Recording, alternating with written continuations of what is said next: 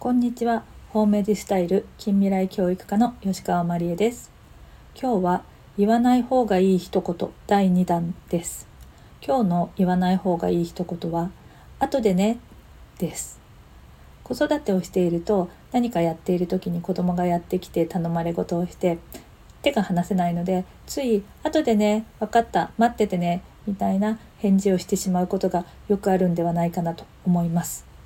私も娘が小さい時はよく使っていて何か仕事をしている時に声をかけられると「後でね」って言って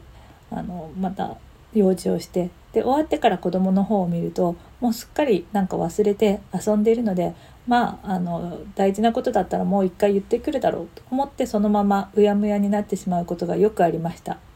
で私自身は娘がもう行ってこないので終わったことだろうなと思ってそのままにしていたんですけれども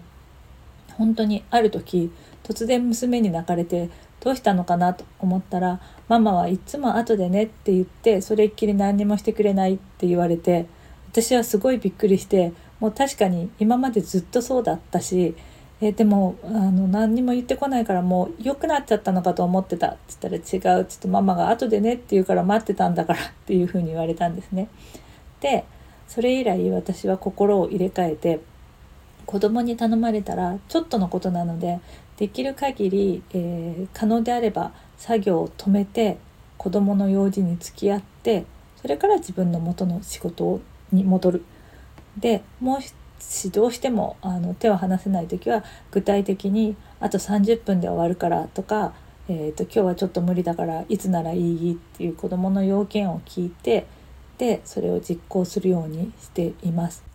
予定を決められなかった時は用事が終わってから娘のところに行ってごめんねさっきのは何だったの？と聞くようにしています。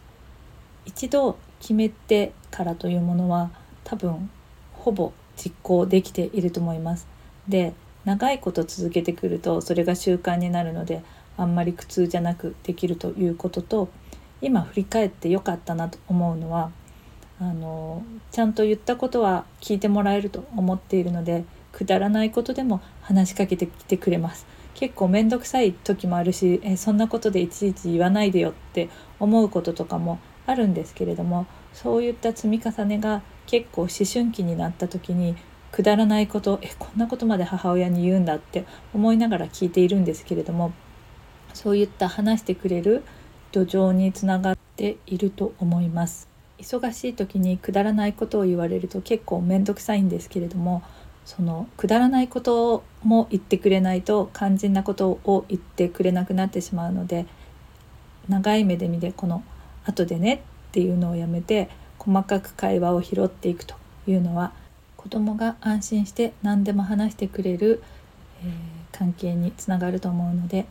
騙されたと思ってやってみてください。